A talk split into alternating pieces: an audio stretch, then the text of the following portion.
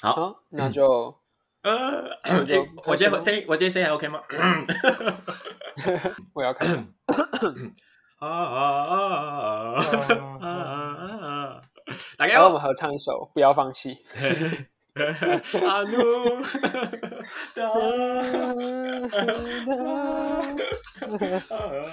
哎呀，阿布，我在哭啊！不要放弃，不要放弃，我，不要放弃，不要放弃，不要放弃，不要放弃。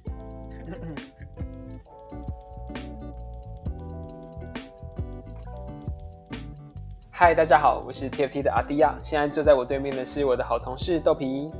大家好，我是钟汉，可以叫我豆皮。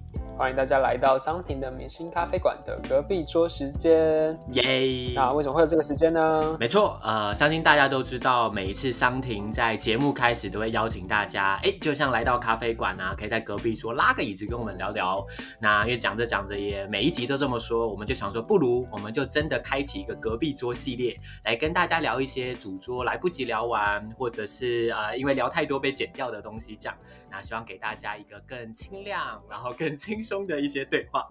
啊，刚我会笑出来，是因为哎，过往我们每次都录得很 heavy 很重，就是节目长度根本就跟主桌看不出任何差异，这样，所以做了一些反思与检讨后，希望这一集是真实可以提供给大家一些可能更轻松、更舒服的一些对话，这样。没错，然后同时也很感谢大家的不嫌弃啊，因为前几集其实呃敝人的音质出了一些蛮大的状况，然后在今天我也真的很认真的去做一些音质的调整，就希望呃现在音质是可以让大家是比较听下去的。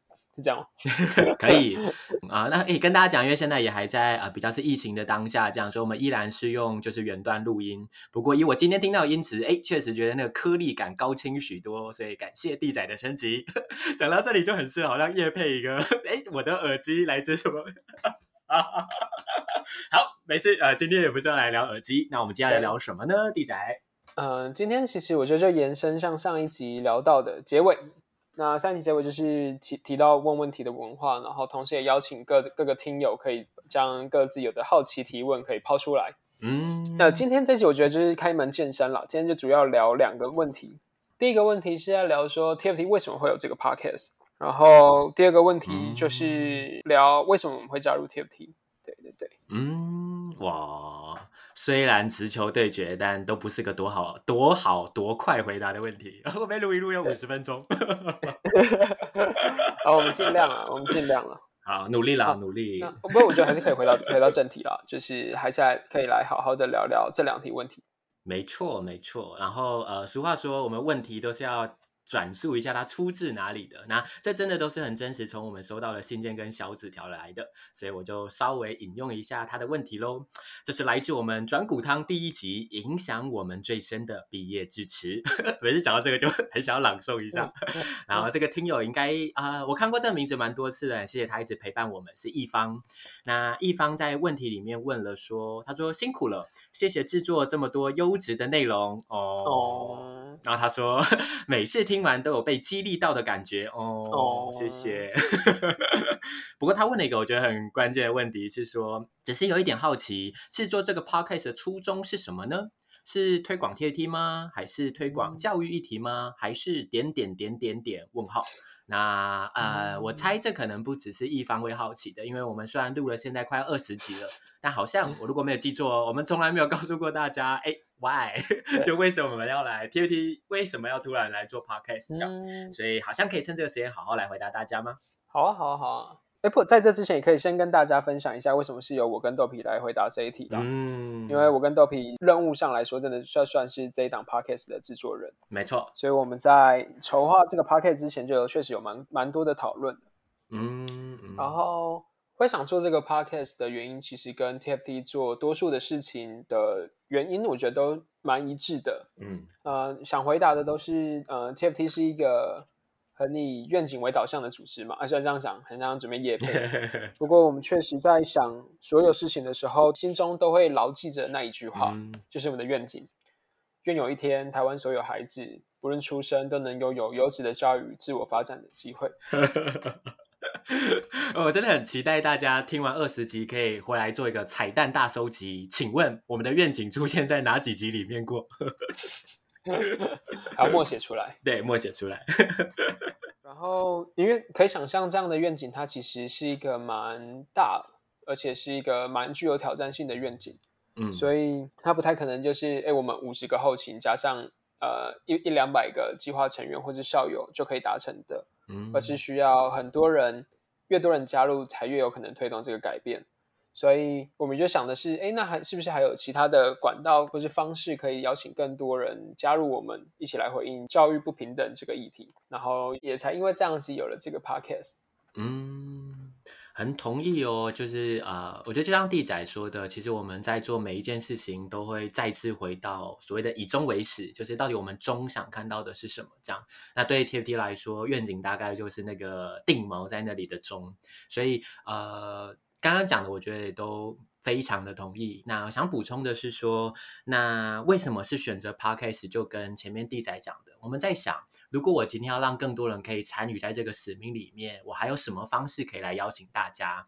那过去我们可能最常使用的是文章，可能是报道，或是有时候是剪辑过的短影片等等的。那有时候也会收到一些回馈，说就是啊、每次看到 TFT 的报道啊、影片啊，都会很感动，很有力量。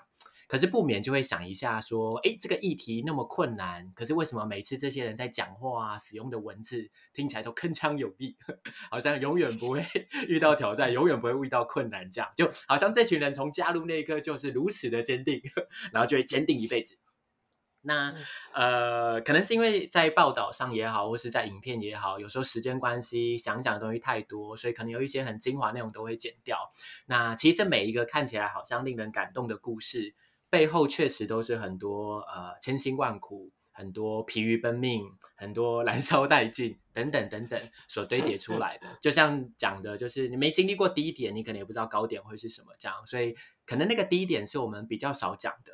那就在这个状况下，我们就在想说，哎，Podcast 刚好从一九年、二零年开始，越来越多人在收听。那 Podcast 既然是一个声音的管道。它可以传达的东西，可能那个对话的内容是可以更多的，就好比我们前两集就是都 没剪什么东西，就放了五六十分钟上去，这样真的讲了很多。啊、对，这里跟大家致歉，就我们会努力的。但想讲的是声音的那个陪伴感，跟声音可以好好讲达传达一个故事，其实是更有机会的。所以呃，也结合了外在对我们的一些回馈跟发现，那我们就想好。那不然来做 podcast 看看好了。我们试着去传达这每一个对我们来说很重要的故事里面，我们还看见了什么？我们还发现了什么？那期待就是这些东西或多或少也可以带给耳机那边的你一些力量也好，或是对我们有更多的好奇这样。嗯，对，好，那我们这样就回答完了第一题了吗？我我觉得我们刚刚再一次示范了，就是只讲好的这件事情。啊，愿景明确，有一些东西想逃避。对对对，愿景明确啊，知道怎么做。OK，Go。但既然都被问到这一题了，那啊，我如果没记错，我们的第一集应该是在二零二零年的十二月上线，对吗？我如果没记错的话。对对对，年底，去年年底的时候。嗯，那其实地仔呃，可能比起我啊，地仔更是跟这个 podcast 就是最紧密的，然后算是一起就是从零走到一的这样。那不知道地仔自己在 podcast 的这个制作过程里面、嗯、都还好吗？有没有什么也蛮想要跟大家稍微分享的？呃，我觉得这件事情对我来说印象蛮深刻的事情就，就因为当初 podcast 就像就是我们可能过去没有这样的经验，然后其实在去年年底的时候。嗯自有品牌去打造一个自己的 podcast 也不是一件太常见的事情吗？嗯，所以那时候就有花了一点功夫去想，哎，我们到底要怎么做才能成一个好的 podcast？嗯，然后反正也就是，就是你很多事情是你没做，就什么事情都不会知道，所以也就姑且说，哎，好，那我们就先且战且走一回。就是这半年来，我觉得蛮大的感触是，这件事情真的不容易啊。嗯，但是我觉得这个不容易，底下又会，呃，因为我自己是一个蛮容易被感动的，或者是可能可以因为一句话就充满很多力量的。其实过程当中当然有很多想放弃的时候，因为就看后台数字就觉得，哎，这好像没有什么人在听，然后就觉得啊，就是那么辛苦是为了什么？嗯，可是有时候就会收到一些回馈是，他可能从桑婷的分享当中得到了一些力量，或者是得到一些感动，嗯，呃，更让自己更勇敢也好，我都觉得，哎，好像就很不理智的想要为这群人再继续做下去。嗯，对啊，对啊，对啊。懂哦，懂哦，非常。后面太沉重。呃，我觉得很懂的东西是刚刚弟仔讲的，就是啊、呃，因为从 Podcast 出来到现在七个月，那我们确实也都会去看在后台上面收听的数字啊等等的这样。那他当然有在成长，只是说确实那个成长的幅度跟收听的人数，跟我们本来一开始想要做到的，我们也看到还有一些距离这样。所以我觉得有时候在看到那个还有一点距离，是难免会觉得啊。啊、呃，怎么办？还能做多少才有办法做到呢？就啊、哦，怎么办？还可以怎么想才有办法更靠近那个我们想看到的东西？这样 对。不过好像就也在这些时候，呃，有点回应到刚刚弟仔一开始讲我们为什么做的，呃，就他从愿景开始讲的这件事嘛，就是 TFT 想做的愿景其实也蛮复杂的，然后也蛮遥远的。就那个愿有一天，好，以下省略，大家应该知道我想讲什么。这样，那。嗯，今年是 TFT 第八年了，那我们准备迈向我们的第九年。那我觉得，在这个愿景很遥远的过程的时候，有时候在那个追赶的路上啊，确实难免会觉得，天哪，好像还很远呢。然后，天哪，呃，就是所谓的优质的教育，已经如我想象了吗？就是很多时候真的会冒出那个，天哪，怎么还这么远？然后这时候让我想到一个我印象蛮深刻的是，呃 TVD 第二届的计划校友，那叫于婷。那有一次就是我在他计划服务完，就两年服务完的时候，他成为校友。那因为他那时候续留第三年原来的学校。那我记得我跟他聊到一个类似的事情，就是聊到类似说啊，这个愿景真的是好远哦，妖兽远。然后那个远是会让人有时候觉得很辛苦的。嗯。那那时候我记得于婷回了我一个东西，我到现在印象都蛮深刻的。他说，呃，确实，呃，目标是遥远的，然后目标是有距离的。但有的时候，如果你在现在这个时间点回头看，你可能会发现你其实也走了不短的一段路了。嗯，然后我觉得这有点回应到刚刚弟仔讲的嘛，就是呃，很多时候会让我们想要继续用声音陪伴大家，或是想要继续去传达到底教育不平等议题，或者非营利组织。或者是这些希望带给大家勇气的事情，很多时候就是因为在很多的那时那刻看到了一些人给我们的回馈，来自小纸条，来自回复地仔的信件，来自他在社群媒体帮我们曝光，帮我们做一个转发。我觉得是在那一些你看到开始有回应的时候。就会让你觉得 OK，好啦，虽然还有距离，那不然就再走一段看看吧，应该是有机会的。所以开始又回到那个很想要去相信的状态，这样。那我觉得很想讲的就是说，会有这个相信的状态，其实是很谢谢大家啦。就是每一个呢，一点一滴，一句话，是那些力量，让我们觉得再走下去，应该是可以试试看的。讲、嗯、到这里会不会很像我们现在在录 podcast 的最后一集？我们真的很容易讲一讲，然后就讲的很像要准备结尾了。对对对，没有没有，我刚纯粹真情流露，但并不是想要，还没有还没，我们还没要结束呢。我们虽然离目标还有距离，但我们确实还想再跟大家一起往前走走看。那那个想要一起，真的是大家给的吗？就像那个一代宗师讲的吗？念念不忘，必有回响。那谢谢大家的回响啦。那这个蛮让我们的那个念念 好像可以继续走下去的。确实，就听到这边就觉得很感动，也很想感谢听众。那什么感性时间？对，我们这边这样，老师又录了五十分钟吗？没错，好，那我们就不要再执着第一个问题好了，因为本来弟仔有说我们今天有两个问题嘛。对对对，对，对，我其实觉得刚刚第一个问题的尾巴接到第二个应该是非常顺的。那弟仔要不要说一下第二个问题是什么呢？好，第二个问题是来自哎，就是有些听友可能会知道，就是可能在每周 podcast 上架之后，都会写一封电子报给，就是哎有有填写小纸条的大家了。嗯，那其实这些电子报内容也不会是那种很公版的广告信，反而是有时候我无意间就也也是不小心真情流露的一些废话，或者是 一些想法。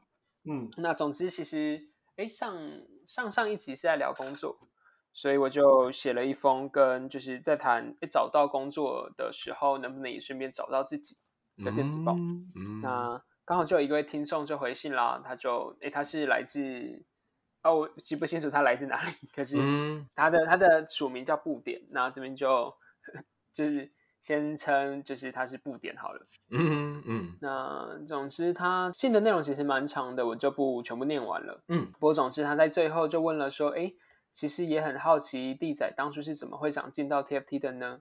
嗯。那我就觉得接下来好像也可以聊聊这个了，因为。一来也是，其实如果观众对我们两个就是超级陌生，继续听我们两个聊天也是怪尴尬的。嗯、可是，呃，在 TFT 的每个人好像就一定会被问到为什么会想加入 TFT，然后我觉得这个问题也蛮能听到，就是属于那个人他背后的一些故事，所以就觉得今天好像就刚好可以来聊聊这一题。嗯，蛮好的，蛮好的。就虽然是简单的问题，但就像那个俗话说，越简单的问题越难回答这样。那我确实觉得，为什么加入，这是一个很心理的东西啦。就我猜，你今天如果跟任何一个人互动到，听到的答案都不太一样。不过，既然现在我们有一些机会，就霸占这个 podcast，好像可以先分享一下我们的吗？那弟仔先说吗？就是当初是为什么会加入 TFT 呢？好啊，然后因为我觉得真真的要讲，它真的确实像德皮刚才提到的啊，就是它会是一个乐乐等，然后我们可能又会不小心录到比这个还要长的内容，两个小时，最后变新长，史上最长。对，然后那我觉得可以简单来分享就好。嗯，好，那为什么我会想加入 TFT？呃，我觉得有一个蛮中心的思想嘛。或者是那个想法是，我觉得我没有理由不去做我真的很在意的事情。可以先说背景，是我大概在大二升大三的暑假就成为 TFT 的实习生，所以就故事就可以稍微往前推，在我大二那一段。呃，我大大学是念经济系的，嗯，然后当时因为觉得经济系的课程好像呃就差不多那样，就是 并不是特别有兴趣，嗯，所以也就想去看看不同学科了。然后那时候就觉得，哎，那既然经济系没什么有兴趣，那我就跳到一个极端，我去修社会系的课。嗯、那时候就去修了社会学。那修社会学的时候，就有一门课刚好在谈教育社会学，那也就是在谈教育不平等这件事情。嗯，我印象很深刻是那门课其实有，就是因为社会学课都需要看文本。嗯，那我记得当中文本有一个文本是一个教授去做田野调查，那总之他访问了一个蓝领阶级的爸爸。我忘了问题是什么，但总之那个爸爸就说：“我希望我的小孩可以好好的念书，不要以后像我一样那么辛苦。”嗯，然后看到这句话的时候，我当就我我在书桌前就就开始流眼泪。嗯、那我那时候诶其实也有被这件事情吓到，然后那个当下对我来说很激动的原因是我某种程度好像知道了，即便他的小孩或是这位爸爸多想要好好的努力念书，或者是好好栽培这个小孩子。他在长大的路上，好像还是会遇到很多挑战。嗯，然后我就回过头来看我的环境，呃，我高中跟大学都是念相当明星的学校，然后我也从这个过程中意识到，说什么好像明星学校的资源是最多的，但我也发现我什么身旁的人资源也是本来就最多的。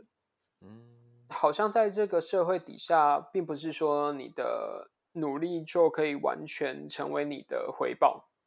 嗯就是我当然相信，就是很多念明星学校的人一定都有很认真的时候，就包含我自己。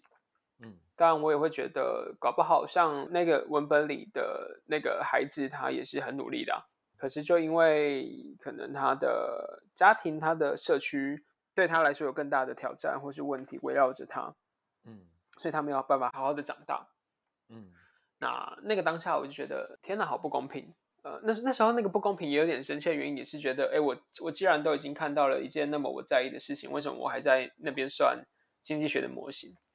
就觉得我我算 不冲突吧，应该不冲突，找找一个借口就是否决，就是呃，因为可能也是，其实我在经济学上也不是特别的得意，就是也不是特别上手，然后我觉得为什么我的人生要花费在一件我没有特别喜欢。然后又没有那么有感觉的事情，嗯，而不去好好的回应自己。呃，小时候常常说，哎，就是我都不知道学这个要干嘛。可是今天终于遇到了一件事情，是让我觉得很有感的。我就觉得那个当下，我好像没有理由选择不好好的跟他直球对决嘛。嗯，所以也就这样子去投投了当时 TFT 的实习生。然后后来之所以会想加入 TFT 成为后勤，其实那之前也是有一些拉扯在的，因为我多数的朋友好像也都是想走一些啊某种程度的主流，对主流的产业或者是职业类别。那那个当下对我来说，其实还是会有拉扯，就觉得哎，我是不是跟他们一样，我会比较轻松一点？可是我后来想想，又觉得教育不平等这个议题对我们来说很重要。然后我在毕业那年，我还是很在意它。也觉得，我相信一定也有很多人觉得这件事情很在意，然后也同时跟我一样困在这种好像要被主流拖着走的情境。嗯，然后那时候就觉得说，如果我今天不试着走这条比较少人走的路，嗯，那这条路就只会一直都很少人走，让那个停在路口前的人更找不到路，或者是。也同样继续陷入在那个我不是我我我是不是要往人多的路走？我不太不太放心走人少的路，所以就觉得我想要踏上这条某种程度真的比较少少人走的路，然后也很期待说那时候对自己工作上的期待，也就是呃，我希望可以在我的工作当中，同样的也邀请更多人愿意相信这条路是一条很值得走的路，然后也就来了 TFT。嗯，你刚让我想到那个一句老话嘛，就是那个鲁迅有说呵呵“ 地上本无路”，然后好像走的人变多了，走的人多了就变成了路这样，好像就是你的某种使命嘛，嗯、就是想要踏破铁鞋，开始一直搬用一些，但就是古典的、呃，对，一直有人走，一直有人走，就像在爬山嘛，就是如果那条路径是都没有人走过的，其实很难，作为第一个难度是很高的。可是，当他慢慢的一直有人不断的走类似的路线的时候，哎，后人走到那是自然而然会看到有一个路径，好像可以去试试看的，嗯啊，所以刚听到弟仔讲，觉得嗯，蛮有感的吗？嗯，哎，那豆皮呢？豆皮为什么会想加入 TFT？的 画风急转，就赶着把这一集结束，就他他 loading 太重。你说的很重要，我们不能忘记对大家的承诺。好，大家可能有发现我是一个容易话讲很多的人，所以为了维持我一开头的承诺，我现在也在想我要怎么精简的去谈我为什么想加入 TFT。呃，我觉得对我来说好像可以分两个吗？那我先讲比较。直接的好了，就比较是经验让我想加入 TFT 的。那另外一个是我可能活到现在，去长几岁后才发现，哦，原来我心里是这么在意这件事情。那这个可能是后面我想讲的，所以可以分两块。那我就先讲比较直接线性的哦，就是其实刚地仔讲的，我蛮有感的一个点是说，嗯、呃，如果说地仔是一种学生的样貌嘛，那我觉得我蛮在一个班级里面的光谱的另外一边的。就是说，我大概在国中的时候就发现，就是以前啊、呃，我那个年代，哎，现在应该也还是啦，就是国英数设置是五大主科嘛。那从小学到国中，我一直有一个很，我现在想起来觉得应该蛮值得骄傲啦。但小时候觉得有点异常的是说，我每一科的分数都超像，就是很均值。嗯就五科，就你如果去看，比如说今天如果班上有三十个人好了，我五科可能大概就是在中间中上，就大概都在那边哦，就全部都长得一样，这样就没有一科是我好像特别擅长，但也没有一科是我特别觉得天哪，我怎么我这辈子都不要碰到它的。可是就是一直在这种好像不上不下，然后你也不知道，哎，这些东西我到底最想要深度学什么，最感兴趣是什么？这样，所以我在好像国三初的时候，就要开始经历一大堆模拟考。的时候以前要什么十二次吗？是不是不太合理？希望现在时下的青年 没有经历过什么 十二次的模拟考。好，呃，那时候我就跟我家人说，哎，我觉得我好像。没有那么想要再往就是所谓的一般高中继续往上念这样，那我有点想要去往技术那边去探索，所以我想要走技职体系这条路。然后，呃，我觉得某种程度就是，虽然刚刚说我的我可能像是光谱另外一端的学生，可是我觉得我家某种程度跟刚刚冠廷讲的蛮像的是，我觉得我也诞生在一个很幸运的家啦。那我们家有三个兄弟，那我是老二，就还要解释这个，我排行在中间，然后。我哥跟我弟都是那种在呃，可能你如果用主流的学科价值观在看，都是那种典型的成功学生，就是学霸，呵 呵呃，医学系啊、呃，公立大学，就是都是这个路线的人这样。然后我觉得我很幸运的点是，我好像从小到大从来没有感受到我家人把这个好像世人觉得对的价值观套在我们家这三个兄弟身上。就是我从小，我觉得我爸妈最常在问我的都只有，你只要知道你为什么要做这个选择就好了。就你讲得出道理，嗯、然后不要作奸犯科，他就不会管你了。嗯、他说那就去吧，就是既然这样就去吧，这样。所以呃那个时候呃好，总之长话短说，就后来我就踏上了技职体系这条路，然后念了高职，念了科大，然后包含到后来，其实我去念教育大学的研究所，就是其实你如果从师专来看，就它也是比较偏职业导向的，就它是因为职业而存在的一种呃系统。一种学习的系统，这样，所以其实我从高职、大学到研究所，往的都是在跟某一种职业做学习。所以这是，嗯，刚刚忽然听到弟仔讲的时候，忽然想到，哎，我我好像确实在比较另外一边的样子。那、嗯、这跟我为什么开始好奇教育呢？就是，呃，一个点是，当我真的开始跟呃我身边好多同学在互动啊，在对话的时候，我当时有一个发现是。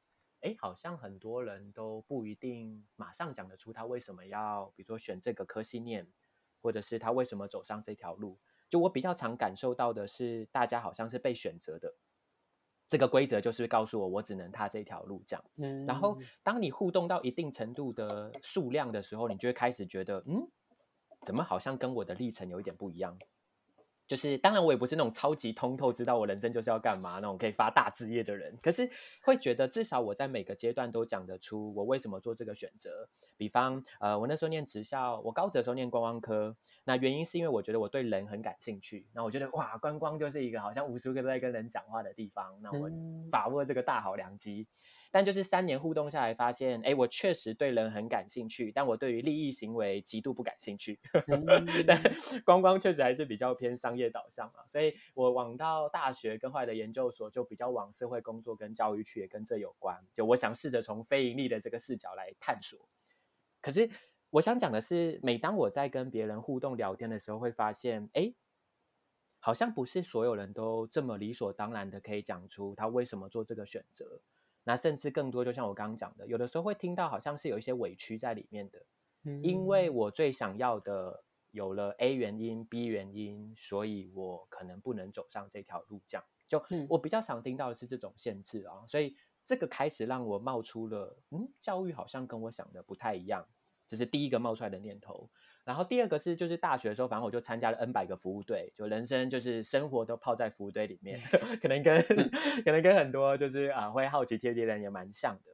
然后在探索很多个服务队里面的时候，我更加好奇了。我一开始的那个假设就是教育好像跟我想的不太一样，我的生命历程好像不是一种理所当然，就是好像不是所有人的家庭跟所有人的教育路都是这么被支持的。就是只要你讲得出你要干嘛，你就会被支持这样。嗯，那它也来自于我在服务队看到了好多好不一样的孩子，所以我觉得综合这些啦，就让我觉得，那如果我还有一点时间跟本钱，一样在二十三岁那个时候，我就觉得，那不然我再继续探索看看教育这个地方会不会有答案好了，所以才跑去教育大学念教育这样。不过好，我我是不是讲太长了？说什么要线性，然后什么长话短说，讲了超久。但呃，后面我就稍微加速了，就是后来去了研究所，然后开始认识教育，就发现哇，教育也是五花八门，不是只有狭隘的什么小教啊、宗教啊、高教，就是它好多地方都可以跟教育就是呃扯上关系。那也就在那时候认识了 TFT 啦。那时候在招第一届，他们还很像诈骗集团，诶，他们 我们还很像诈骗集团的时候 的说明会，就是没有人知道到底这个两年的计划指的是什么，也没有人知道为台湾而教是一个什么样的组织。但我印象很深刻哦，当时我去听那个说明会的时候，我在台下就觉得对，好，对什么呢？我要对的不是他们讲的内容，因为内容我也忘得差不多了。但 我印象最深刻的是，当时台上每一个人在谈他为什么要做这件事情。不管是他个人的为什么，还是这个组织的为什么，都非常的坚定。然后那个坚定是会让我想起，哎，这好像跟我一直以来我在我家里受到的教育是蛮靠近的。那好像也跟我在这个教育路探索到，好像多数人没有经历过这样的教育历程，就是这些东西都让我觉得我好好奇 TFT 到底在干嘛，所以我后来也跑来实习了，就跟弟仔一样啊，我是第一届的实习生。然后实习完之后，后来学我这个年代学教育有一些福利是可以做教育替代役，所以我确实去了呃花莲海线的一所学校待了一年。呃，未来有机会可以谈那一年，呃，如果大家还想听的话，可以再谈 那一年到底我看见了什么。但是那一年让我决定要来 TFT 的，就是我看到了。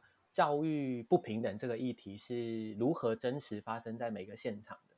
然后我同时看见教育这件事情，光靠老师是不够的，因为我在现场看到好多好努力的老师，可是我也看到了跟每一个孩子互动的，包含家庭、包含社区、包含我们整个社会的主流价值观、包含文化，那真的全部都隔在一起了，就是混成了一大坨。所以，如果我们今天只单靠老师来改善所谓的教育不平等，是很不公平的，呃，也用不公平，就是对老师而言是很辛苦的，又或者是说、嗯、老师是需要帮手的，所以也因为这样，因为 TFT 就是一个让很多交集可以发生的地方，各个领域都 可以跟教育产生关联。好，我要就是制止我的嘴巴，不然我就要夜配下去。TFT 计划在干嘛了？但我想讲的是说，我当时非常买单这个解法啊，就是我好期待台湾的各个领域都有人看见过教育的重要。然后他用他的方式继续参与在这个议题当中，因为当这些每一个点连成线的时候，我们就有机会变成一个面。然后这个面当它越广、越密、越细的时候，我觉得才有办法真的接住每一个可能在教育不小心掉出来的孩子，对吧？嗯。所以这大概是很线性的在讲我为什么加入 TFT 了。我不会讲太长。嗯我觉得我刚发现我还有第二点想讲，我第二点很快哦，第二点两分钟，好不好？大家愿意听吗？可以，可以，可以。我另一个想讲的是，刚有讲说，其实可以分两个原因谈我为什么走进 TFT 嘛，就是另一个是我比较大回头看的发现啊，就是呃，我现在才知道，我其实每一个的选择跟探索，追根究底都跟价值观是很有关系的，就是。那可能也跟我父母，就我家庭小时候的阳谋有关。就我一直在大量的绘本里面成长，然后那些绘本就在讲善良啊、勇敢啊、嗯、爱啊，就是反正就这些。所以走到现在，我觉得呃，每一个人做事情一定都有自己的驱动力。那对我来说，我的驱动力就是我看到我在回应我自己很在意的价值观。嗯，那我尤其在意善良跟负责。这两个讲起来有点尴尬，有点好像在讲，就是呃，就是不知所以然的，但很重要的两个词汇讲，就是我觉得教育是对善良很负责的事情，那我觉得 TFT 也是，那我觉得我接下来生命的每一个探索，在我还没有改变价值观是我最重要的驱动力之前，我应该都会想要继续这样选择下去。所以，嗯，对啊，就总结就是说，这大概就是我的线性跟哦，如果去追根究底，很深层，我加入 TFT 的原因吧。嗯、糟糕，要四十分钟了吗？啊、怎么办？其实 我我听到，这好像也是我第一次听豆皮那么完整的分享。豆皮为什么想加入 TFT？虽然我们好像就从我们第一次第一次认识到现在，其实也。四年四五年吧，有那么久吗？嗯、三四年四五年。从你大二来的时候我就在了。对对对，那时候好像还是，这是好像第一次那么完整的听到这些东西哦。啊、真的哦。对对对，但也觉得，哎，不是 Ray 搞的时候说好，就是简短分享就好了。哎，我我确实本来没有要讲那么多的，但是因为刚听到你前面的那个历程，我觉得哇，天哪，我好像也很值得讲一下我的历程是什么。对不起。首先抱歉，不不过我听的确实很有感了，嗯，然后这这个有感，我觉得除了本身是豆皮在整个生涯或职涯的选择上的故事之外，同样也是我发现，在 TFT 的每个人，呃，不论是计划成员、校友、后勤，甚至是志工实习生，其实你问这些人为什么会想来 TFT，他们背后都会有一个蛮清楚的为什么的。嗯，然后我觉得他就很回应上一集在提的那个问问题的文化，嗯，那对于 TFT 而言，我们是真的蛮在意各种为什么的。然后他好像也是对我们而言，总是会第一个提到的核心价值，以终为始，蛮有关系的。嗯，那就觉得说这一集好像差不多可以到个结尾，这样会不会太、嗯、会不会太 太唐突？不会，因为我们要承诺，就是不能太重的这个承诺。对对对，所以 我们要为承诺负责。呃，所以确实啦，我觉得今天就是牛刀小试来回答两个问题看看嘛？那也很谢谢有人的好奇是我跟弟仔可以回答的。嗯、但接下来不管是商庭还是我跟弟仔，又或者有些问题，我们搞不好还可以去邀请 KPT 的其他关系人，我们的计划成员、我们的校友、志工实习生，还有其他好多好多人，搞不好都还有机会在接下来的几集跟大家做互动，这样。嗯，所以呃，这可能是我们很期待接下来可以发生的吧。确实，确实。那虽然来结束的唐突，但好的结尾还是希望可以总结一个东西送给大家的。那我自己觉得今天的这个回答大家问题，对我来说最具象的一个画面就是，可能很结合前一集在讲的啦，就是呃，我们很期待这个社会是可以有更多问题跟更多回答去互动的，因为好的问题会引发好的答案，嗯，好的回答又会再引发更多好的问题，这样。那这让我想到一个，我也就是呃，我跟弟仔都是很喜欢看诗的一些诗，呃，诗词的诗 的一些爱好者，这样。然后我想到那个啦，就王小苗，哎，好像王小苗再次出场，他呃，好，叶配一下，他有跟一些音乐人合作了一张专辑。那那张专辑有一首歌是把两首诗合在一起的，但我最喜欢的就是那首歌的总结，就那首歌叫《千寻未知》，嗯嗯，呃，千寻是那个神隐少女的那个千寻。未知就是呃你你可以想象到的那个未知这样。那我很喜欢他最后讲的就是呃千寻未知，然后未知千寻这样。所以想谈的可能就是刚刚的概念吗？就是好多的问题，哎，好多对未来的未知会让你不断的去寻找。然后当你好像找到了某些答案的时候，你确实也会在想到好多好多的问题跟好奇。那很期待在这样的循环里面是可以带给大家很多力量的。那这大概也是我们这接下来两三集很希望可以创造的这样。好，嗯，就像豆皮说的，因为千寻所以未知，因为未知所以千寻。那 那我就觉得说，好像这一集可以差不多到这边。就是我不能这样讲，然后太太长太长出了。